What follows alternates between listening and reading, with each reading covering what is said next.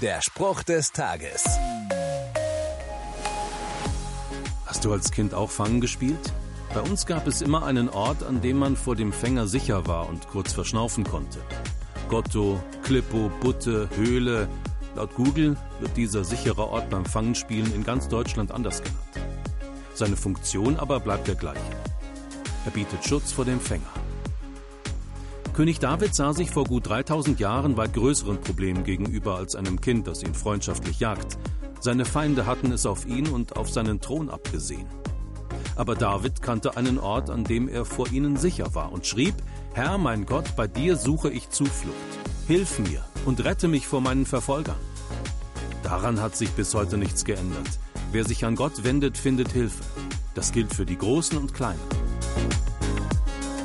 Der Spruch des Tages steht in der Bibel. Bibellesen auf bibleserver.com.